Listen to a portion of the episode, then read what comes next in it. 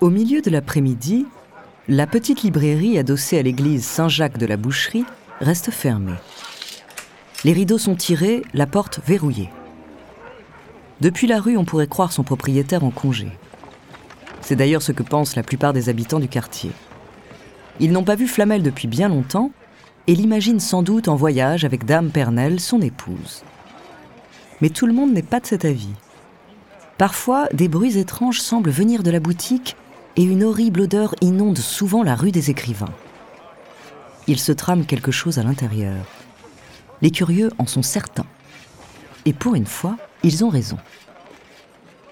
Nicolas Flamel est bien là, plongé dans la pénombre au milieu de ses parchemins. Tout autour de lui, un cercle de bougies fait trembler des ombres sur les murs. Des fioles multicolores sont suspendues au-dessus de son bureau et tenus par des pinces, des flacons bouillonnants répandent dans l'air un parfum de cuivre et d'écorce. La main tremblante, Flamel feuillette les pages du livre d'Abraham le Juif, ce vieux grimoire qu'un mystérieux inconnu lui a donné il y a maintenant près de 20 ans. Sa barbe a blanchi avec les années, les rides sillonnent son front, un pli profond s'est creusé entre ses sourcils. Mais son regard a gardé l'éclat vif et brûlant qu'il avait à ses premières tentatives poudre de mercure écrasée soigneusement, du feu, voilà le premier aliment. Le soufre, dragon sans aile qui jamais ne s'envole, à la substance donne son auréole. Et enfin le sel de terre et d'eau gorgée pour qu'en or pur, elle vienne à transmuter. Quelques secondes s'écoulent en silence. Flamel retient son souffle. Soudain, la réaction alchimique opère. Le feu crépite, change de couleur, et de la cheminée s'échappe une épaisse fumée brune, immédiatement absorbée dans un tube de verre qui serpente dans toute la pièce. Flamel frissonne d'excitation. Le nez collé au siphon, il regarde la vapeur se liquéfier et couler vers un gros alambic. Goutte après goutte, la substance prend une forme solide. Et on dirait même qu'elle brille. Le visage du chercheur s'illumine. Tous les poils de son corps se hérissent et la bouche entr'ouverte, il fixe ce qu'il vient de créer avec un mélange de crainte et d'adoration, la pierre, la pierre philosophale. Il s'approche tout doucement, sans pouvoir détourner les yeux de ce petit cristal qui projette tout autour une lumière rouge sang. Il tend la main, sa respiration s'accélère, son cœur tambourine dans sa poitrine, mais alors qu'il l'effleure à peine, la pierre se fissure soudain, s'effrite et tombe en cendres sur le sol. Flamel se décompose. Pourquoi? Pourquoi? D'un geste brusque, il attrape son vieux grimoire et relit pour la millième fois les formules et les équations qu'il connaît par cœur. Il saisit une plume, un parchemin et se met à griffonner frénétiquement des notes et des dessins avant de le déchirer en deux. Une grimace de folie déforme son visage. De grosses veines palpitent sur ses tempes et ses doigts sont animés de spasmes incontrôlables. Encore un échec. Et pourtant il y est presque, il le sait. Mais malgré toutes ses tentatives, la pierre reste instable. Et elle continue de lui échapper comme à tant d'autres avant lui. Seulement il s'en fait le serment. La colère et la frustration n'auront pas raison de sa patience. Un jour, un jour, il y arrivera. Bonjour, je suis Andrea Brusque, bienvenue dans Les Fabuleux Destins. En quatre épisodes, je vais vous raconter l'histoire du plus grand alchimiste de tous les temps. Pleine de mystères, de légendes et de magie, sa légende a inspiré des générations de savants et laissé sa marque dans notre imaginaire collectif. Son nom, Nicolas Flamel. Entre échecs répétés, symboles indéchiffrables et secrets cabalistiques, découvrez la troisième partie de son fabuleux destin.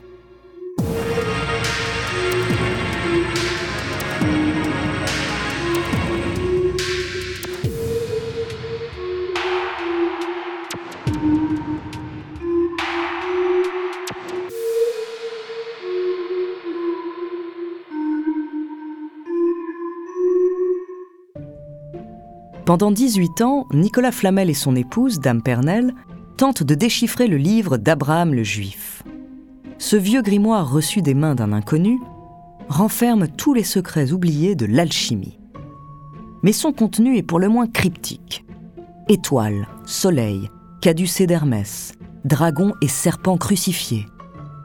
Les symboles qui figurent sur ces pages sont très mystérieux. Mais après des années d'efforts et de recherche, le couple parvient à faire de grands progrès. La petite librairie se transforme en un véritable laboratoire. Et Flamel réussit même à fabriquer un cristal instable, sorte d'ébauche de la pierre philosophale tant convoitée. Seulement la substance tombe en cendres dès qu'il tente de poser la main dessus. Sans elle, il n'est pas possible de changer le plomb en or, et encore moins de produire l'élixir de vie éternelle. La frustration est immense. Mais ils savent bien qu'une opération aussi difficile demande de la patience et surtout d'en maîtriser absolument tous les éléments. Or, dans le grimoire, il y a encore quelques dessins et équations qui échappent à leur compréhension. Flamel s'acharne à fouiller dans ses parchemins à la recherche d'une réponse. Mais Pernelle, elle, est convaincue que des savants juifs pourraient aider à résoudre les derniers mystères de l'ouvrage. Selon elle, les symboles qui leur manquent proviennent de la Kabbale, une tradition ésotérique et mystique du judaïsme prétendant trouver des messages secrets dans la Bible. Le problème, c'est qu'au Moyen Âge, les savants juifs, ça ne court pas les rues. À peine tolérés, les juifs font souvent figure de bouc émissaire dans la capitale. Une seule solution, il faut quitter Paris. Pour Flamel, c'est le début d'un long voyage, un pèlerinage même, qui va tout changer. Avant de continuer cet épisode, nous voulions vous remercier pour votre écoute. Si vous voulez continuer de nous soutenir, abonnez-vous à la chaîne Bababam Plus sur Apple Podcast, cela vous permettra une écoute sans interruption. Ou bien écouter ce message de notre partenaire sans qui ce podcast ne pourrait exister. On se retrouve tout de suite après.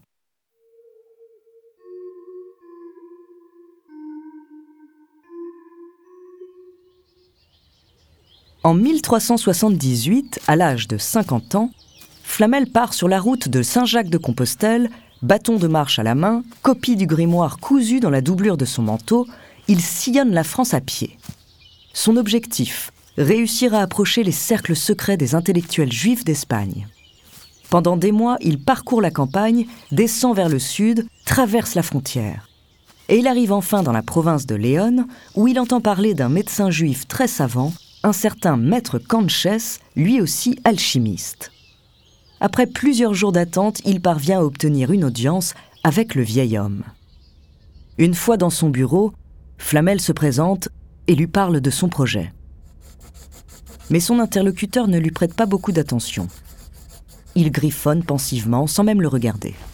Flamel arrache alors de la doublure de son manteau la copie du vieux grimoire qu'il tente de déchiffrer depuis maintenant 20 ans et la pose sur la table. Canches jette un coup d'œil à l'ouvrage, avant de dévisager son visiteur. Une lueur d'émerveillement passe dans les yeux du vieillard, mais le doute subsiste. D'un geste de la main, Flamel l'invite à le feuilleter. Fébrile, le médecin espagnol s'exécute. Impossible. Ce livre a disparu depuis des siècles. Flamel lui raconte alors toute son histoire.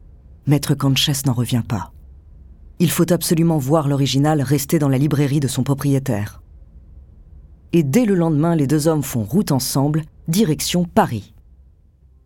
Le chemin du retour est long et fatigant, mais Canches est un agréable compagnon.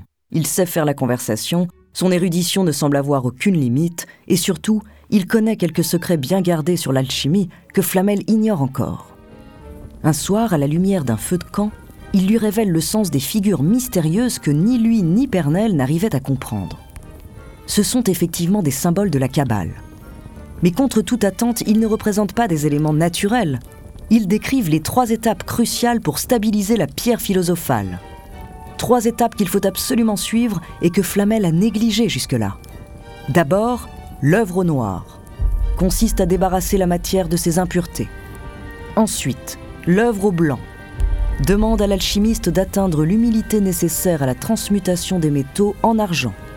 Et enfin, l'œuvre au rouge, triomphe des sens et de l'esprit, permet de créer l'or.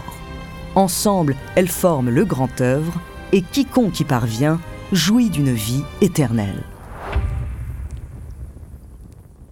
Quelques jours plus tard, exténué par le voyage, Maître Canches meurt à Orléans. Mais Nicolas Flamel a maintenant la clé qui lui manquait.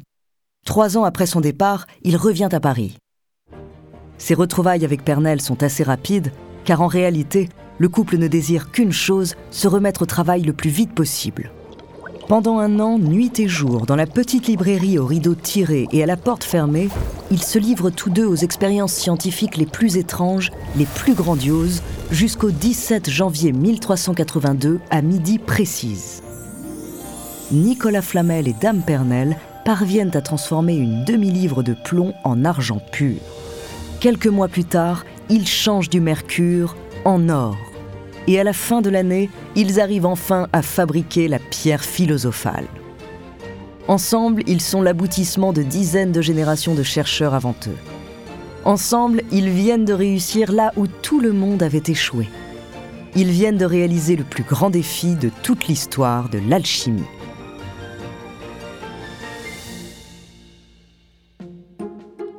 Les années qui suivent, le couple achète des maisons, en revend, en construit.